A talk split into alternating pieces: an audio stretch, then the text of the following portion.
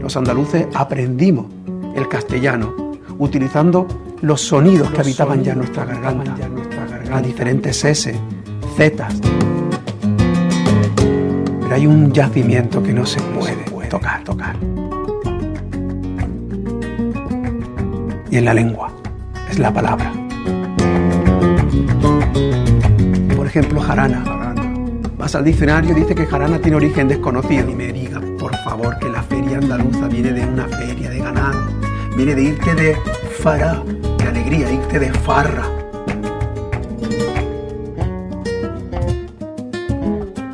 Todas esas palabras son huérfanas en el diccionario. Y la más huérfana de todas es flamenco.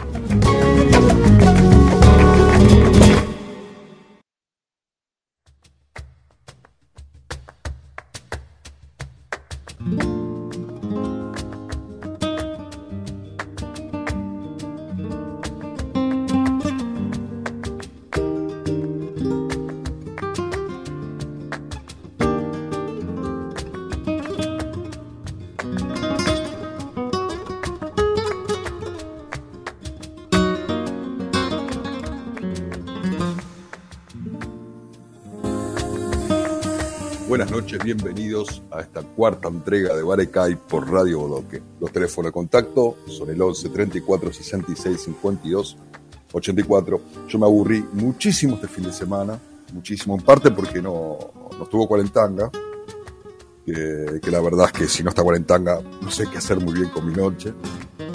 Así que bueno, eh, esta noche vamos a hablar de varias cosas. La primera va a ser de las 3.000 de Sevilla en el Polígono Sur.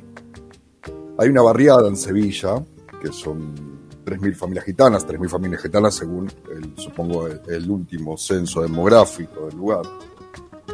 Y tiene una historia particular y motivó esta, este tratamiento de hoy, un documental que vi que se llama Triana Pura Pura, donde pasan, cosas, pasan muchas cosas, pero empecemos por el principio.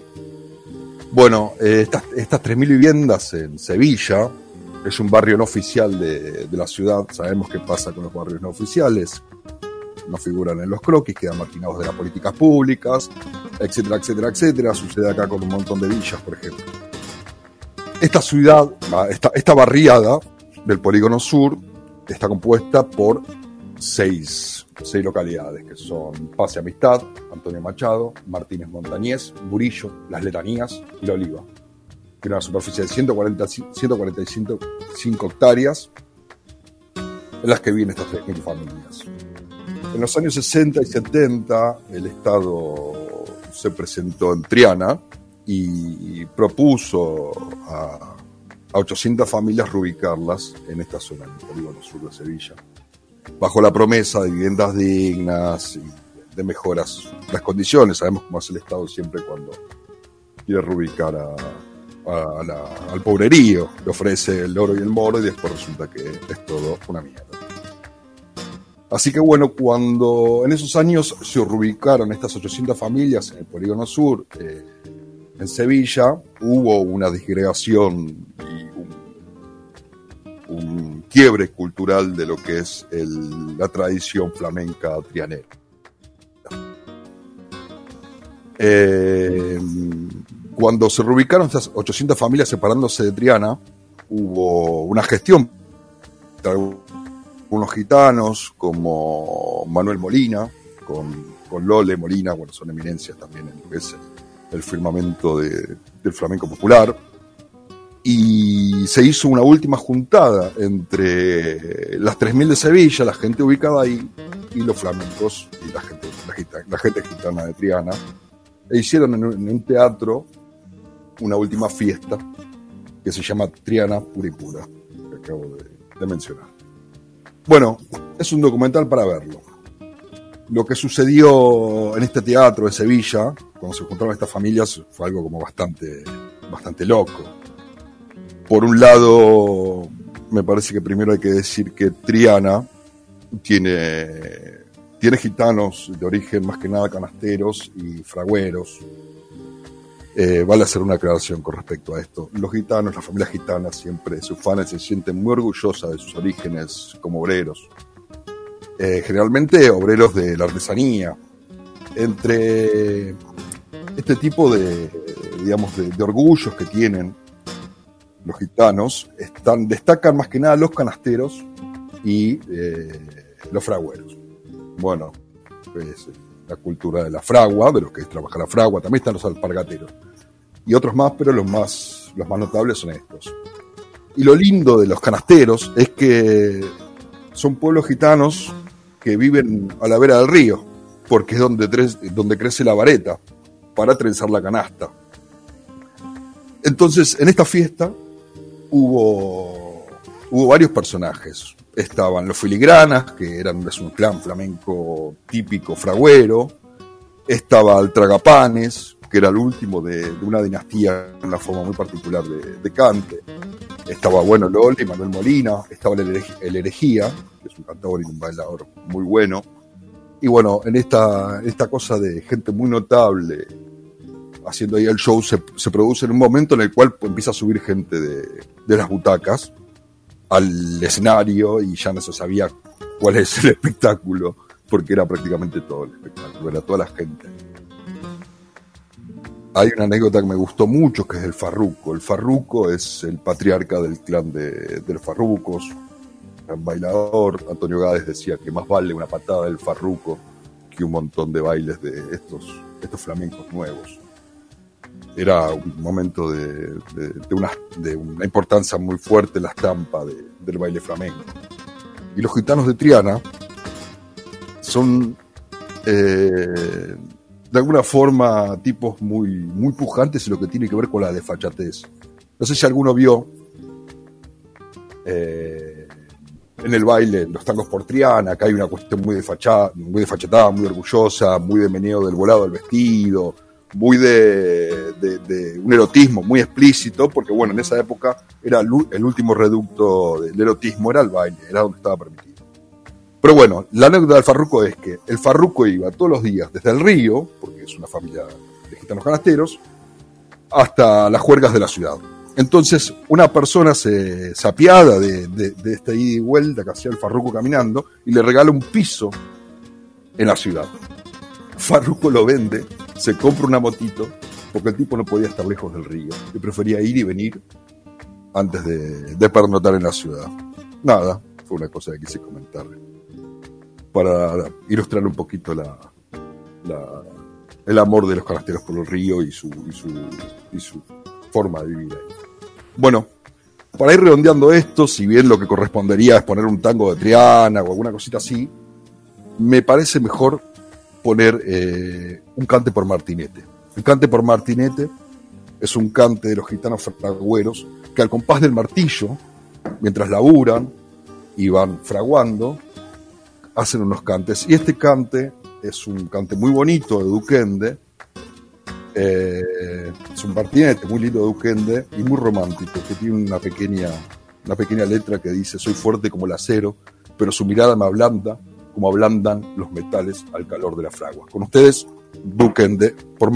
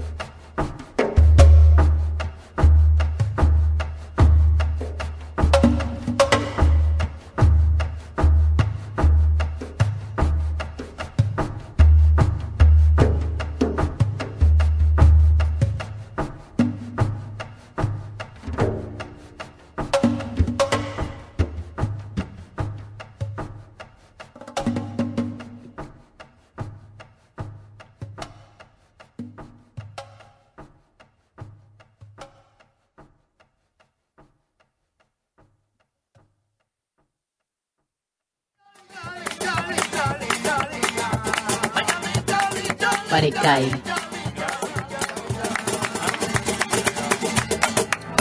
Donde quiera que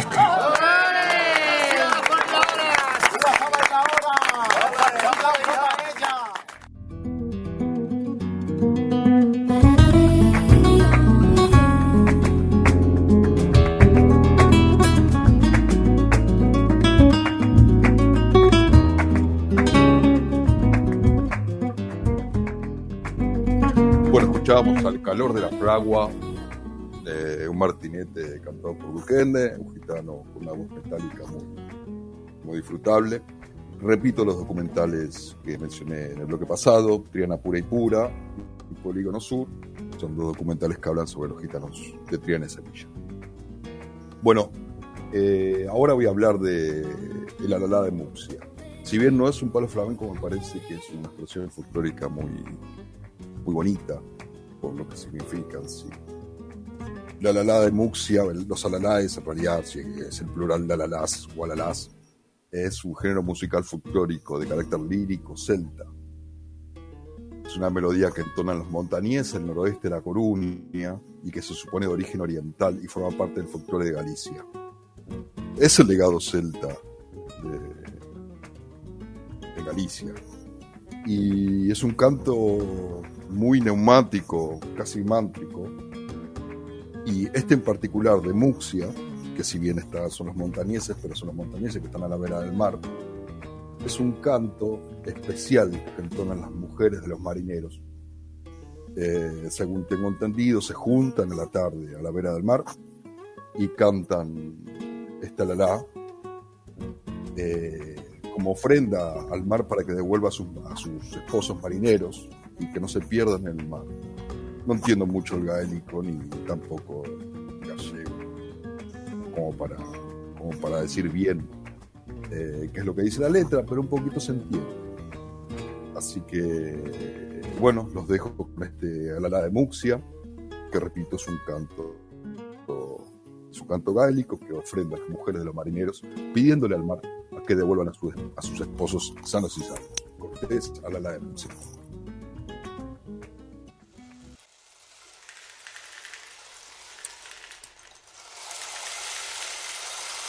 E a pedra fun a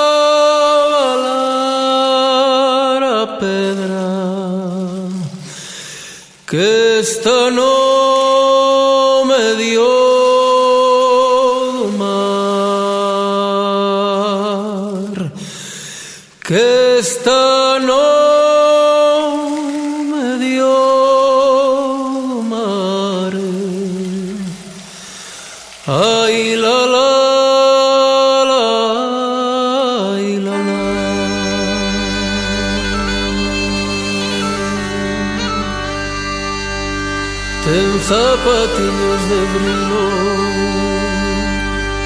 Nosa Señora na barca Ten zapatillos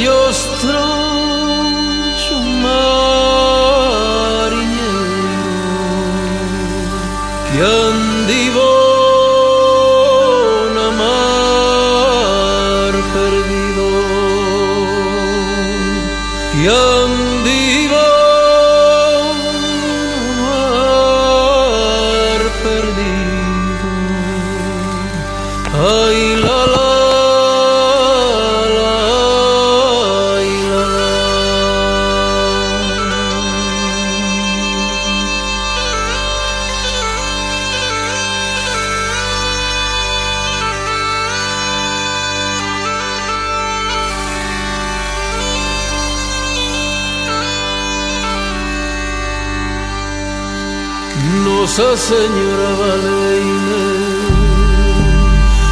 Nosa Señora barca. Nosa Señora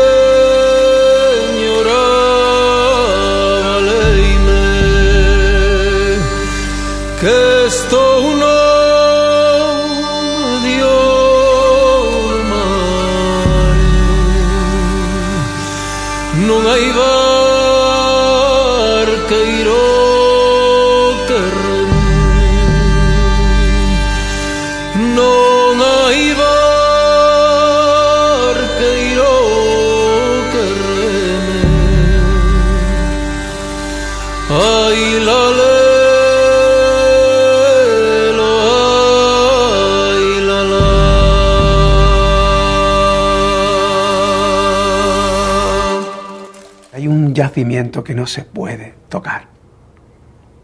Y en la lengua, es la palabra. Por ejemplo, jarana. Vas al diccionario, dice que jarana tiene origen desconocido. Jarana es irte de lo prohibido, de lo haram. Faralaes. Faralaes dice que viene de Francia, de farfalán, como si en Versalles las mujeres vistieran de flamenca. En árabe, fara significa alegría y leps significa traje. Faraleps es el traje de la alegría. Fará es alegría. Feria viene de fará. Que nadie me diga, por favor, que la feria andaluza viene de una feria de ganado. Viene de irte de fará, de alegría, irte de farra. De hecho, malfario es tener mala alegría. Todas esas palabras son huérfanas en el diccionario. Y la más huérfana de todas es flamenco. Flamenco viene del árabe morisco, fela. Fela significa campesino. En árabe hay dos grados de expropiación. Cuando te quitan lo material eres un mindún, de la palabra mindundi. Pero cuando te quitan lo material y lo inmaterial, lo que tienes y lo que eres, cuando dejas de ser quien has sido siempre, cuando lo has perdido todo y te conviertes en un marginado, en un excluido, entonces eres un menkup. Fela menkup inicialmente no era el arte, era la persona, el excluido, el marginado. Por eso una de las grandes huellas no está tanto en la palabra, sino en la forma de pronunciarla. Los andaluces aprendimos el castellano utilizando los sonidos que habitaban ya en nuestra garganta, las diferentes S, Z de la fonética árabo-andalusí, de la algarabía. Y eso explica la diferencia en la forma de expresarnos del pueblo andaluz. ¿Qué te pueden amputar para que dejes de ser tú? Un dedo, una mano, una pierna, el corazón, un órgano de tu cuerpo. ¿Cuál? La única parte que te pueden quitar para dejar de ser tú en la memoria.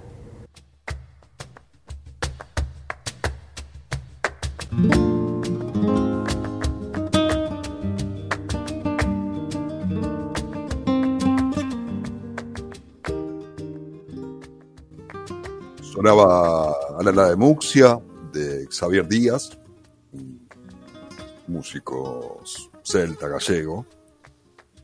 Y bueno, en la sección de hoy de los, de los personajes flamencos populares vamos a hablar del cabrero. El cabrero es un cantador de Huelva. Eh, estuve viendo videos de él y se ve igual que en los 70. Yo no sé qué hace ese hombre para verse tan bien. Tiene la particularidad que en realidad es un cabrero, como, como dice su mote. Es un tipo que, que tiene cabras usa un sombrero, usa un panuelo, canta muy bien por fandangos, de Huelva naturalmente. Eh, y tiene la particularidad que, según tengo entendido, cuesta muchísimo sacarlo de, de, los montes con sus cabras a llevarlo a cantar. Eh, su mujer, que en, su momento fue su representante, le costaba muchísimo, por más dinero que le ofrecieran, que el tipo dejara sus bichos, sus cabras y pudiera cantar. Tiene un recorrido artístico curioso. Es hijo de, madre toledana, de, padre de Huelva. Y bueno, se dio toda su vida sus cabras, supongo que habrá ensayado sus cantos mientras pastoreaba.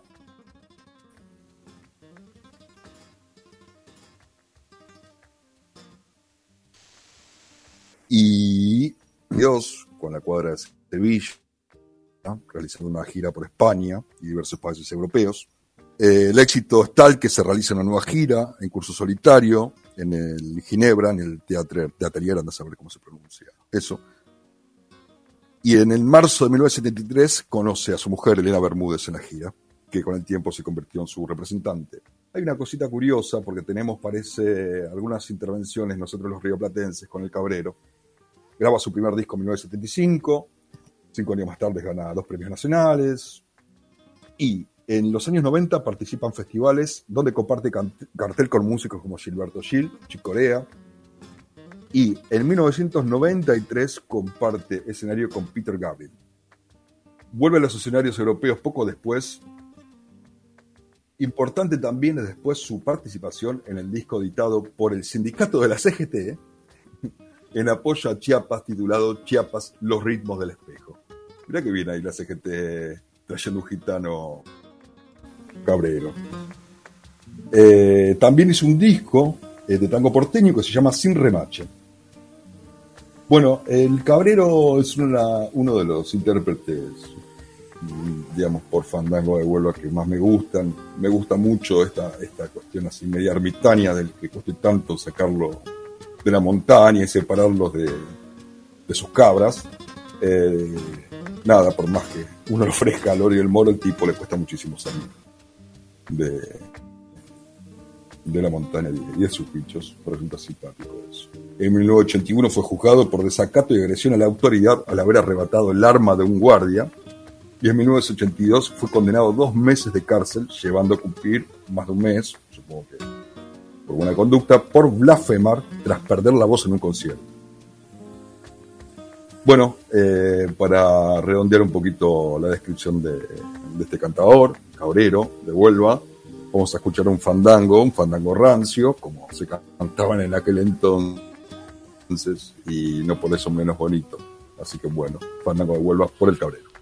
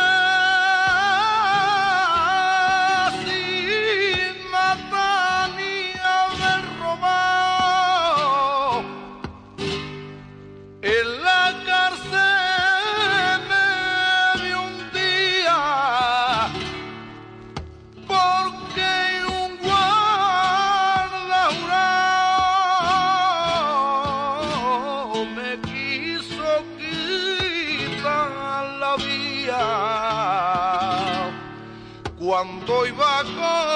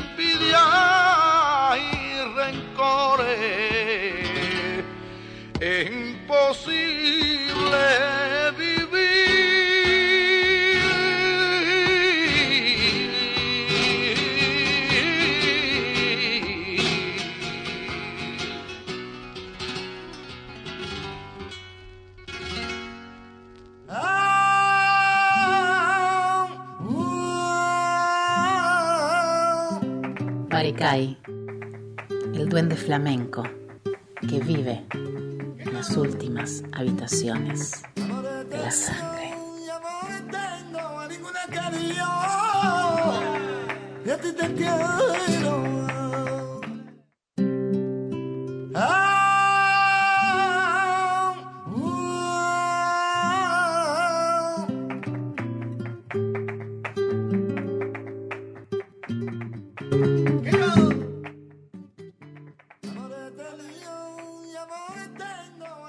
El Cabrero por Fandango en Radio Barecay. Queremos eh, mandar saludos a Clara Villalinch, a Juan Zunga, a Juan y Carlos. Eh, tengo entendido, no tengo entendido, me consta que el otro día escuchando Cuarentanga le hicieron una entrevista a mi amigo personal de persona, conductor de Un Pucho, el señor Juan López. Así que aquí en, en Barecay estamos esperando expectantes una entrevista también de Cuarentanga a ver si logramos robarle un poquito de su audiencia. Así que, que bueno, nada, esperemos que esta semana sea, mm, no sé, hasta fin de al menos, porque ya estamos estudiando la semana. Sea, yo no sé si es sábado o domingo, la verdad que mi rutina es un poquito parecida todos los días. Solamente me entero que es fin de semana cuando lo pasan cuarentanga. Así que después de las 23 los invito a escuchar Cuarentanga, que es un programón, tiene de todo. Eh, no le podemos robar porque aparentemente hay otra gente robándole a Cuarentanga. Así que ya está. Eh, bueno, nos queremos despedir con una alegría.